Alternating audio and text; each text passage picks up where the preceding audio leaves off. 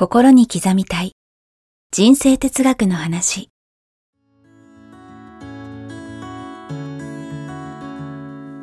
学校に行けない子どもたちからオリンピック選手をはじめとするアスリート企業経営者マネージャー新入社員。メンタルサポーターとして20年間にわたり講演研修を行ってきた成田義則が今と未来を変える人生哲学の話をお届けします。視聴者リスナーからの人生相談にもお答えします。こんにちは早川洋平です。えこんにちは成田義則です。心に刻みたい人生哲学の話今日もやってまいりました、はい、成田さんよろしくお願いします。よろしくお願いします。さあ、えー、今日はですね、はい、えー、50代男性の方からご質問いただいています。はいありがとうございます。ありがとうございますえー、毎週水曜日、えー、通勤時にメールマガジンと音声で番組を楽しんでいます。えー、勉強になる内容で少しずつ日常で使っていくことを意識し始めました。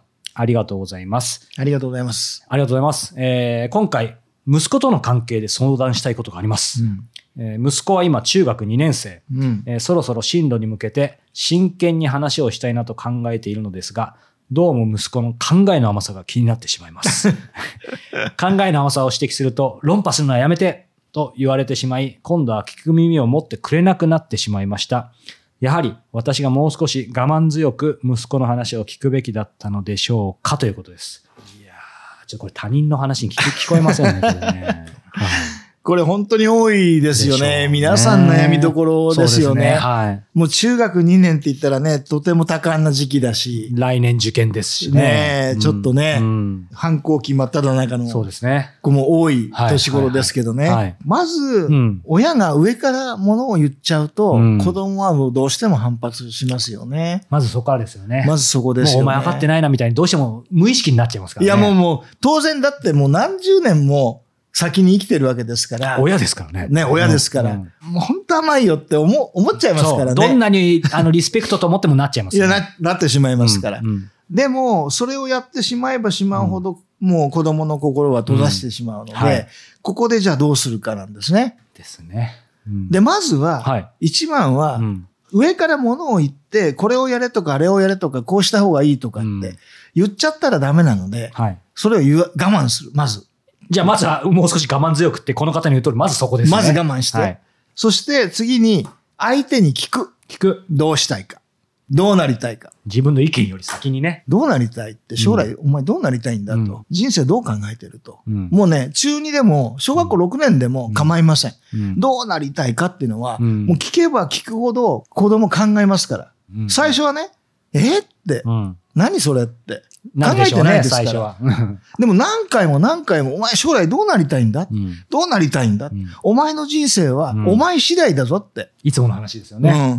で、親ができることは、はい君のサポートしかできないんだって。うん親の言う通り、あなたが生きるわけないでしょって。うんあなたは自分が生きたいように生きる中で、うんね、自分の人生は全て自分次第なんだよ。だから将来どうなりたいっていうのを常にそうやって聞いていくと、はい。だんだんだんだん出てくるんですよ。自分がどうな潜りたい在意識にも入ってくるんでしょうね。どうなりたいかっていうのは考えてくるんでね、うん子供も。子供がなかなかいいろいろな意見が出てこなければ、こんなやり方とこんなやり方があるけど、うん。あなたはどっちがいいと思う？みたいな。そうか。どうなりたいって言って出てくればいいけど、出てこなかったら。出てこなかったら選択肢をかけてうん、相手に選ばせる。どうしたいって。このままもう、どうせ、どうせさって言って勉強もしないで、うん。もうなかなかね、自分が願ってる学校にも入れなかった、うん。もう本当に残念な人生歩んじゃうのがうん。いいのか、うん。それともここで踏ん張って、うん。自分の夢をね、叶えるための基本、基礎をね、はい。ベースをしっかり作るのか、うん。お前はどっちなんだよと。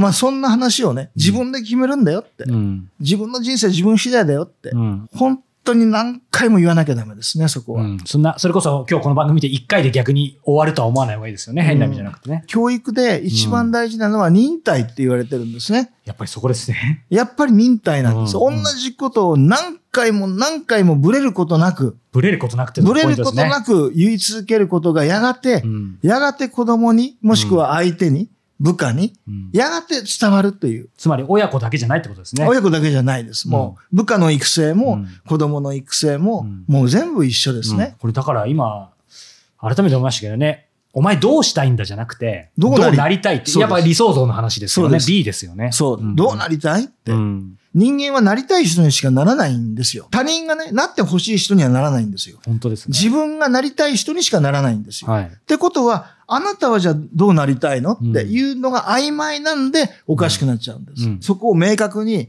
ど、うん何回も何回も聞くことによって、だんだんだんだん子供もそこを意識し始める。うんうんだから親の忍耐がすごい必要。そうですうね。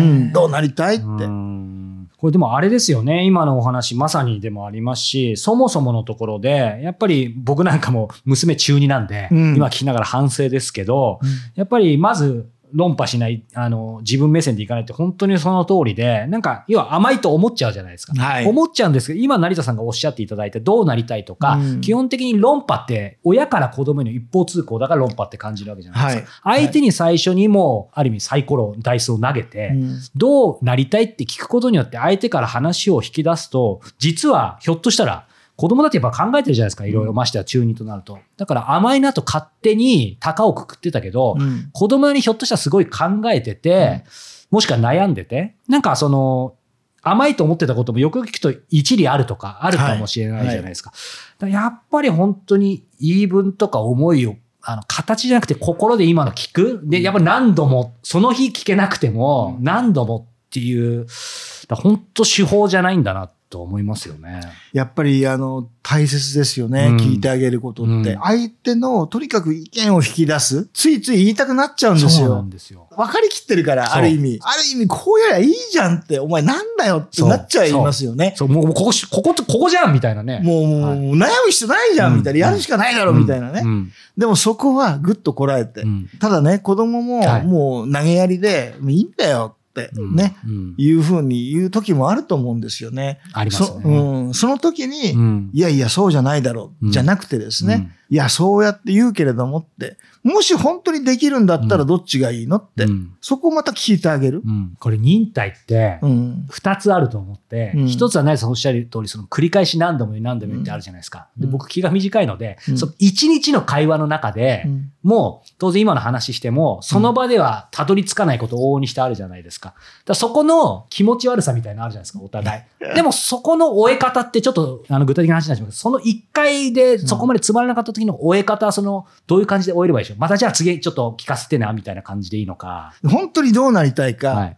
あなたの人生うんは、あなた次第で、うんあなたしか決められないんだよって、うんそこをよく考えてねで終わってああ、なるほど。で、その後もうぐちぐち言わないと。もう言わない。考えて。うん。そこでその後また次言いたくなっちゃうで、また、また次何かあった時にあは。で、どうしたいって、はい自分はどうなりたいって、うん同じことを聞き聞いてあげたらいいです。そうですね。何回も何回うん。も、どうなりたい、うん。またぐずぐずぐずぐず始まったら、うん。ね、あなたの人生は、うん。あなたしか決められないんだよって、うん。あなたがどうなりたいかが分かんなかったら、曖昧な思考からは曖昧なね、うん。結果しか生まれないんだからねって、うん本当にどうしたいか、はい。できるできないじゃなくて、うん。やりたいことは何なのか、うん。どうなりたいのか、そこをもう一回ちゃんと考えてねって。うん。でもそういう意味では、こう、やっぱり難しいけど。難しいけど、でもやっぱりなんかもしれない、お教えるとか伝える側 うん。の、まあ、責任重大ってちょっとプレッシャーになっちゃうんですけど、でもやっぱ重要ですよね。たった一言で、うん。今のこうお話伺っても、僕よくししちゃう失敗が、その後さらに我慢できるちょっと一言。せっかく今うまく収まったのに言っちゃう時あるんですよ。ありますよ、だからそこ我慢しないと、まさに忍耐ですよね。うんありますよね。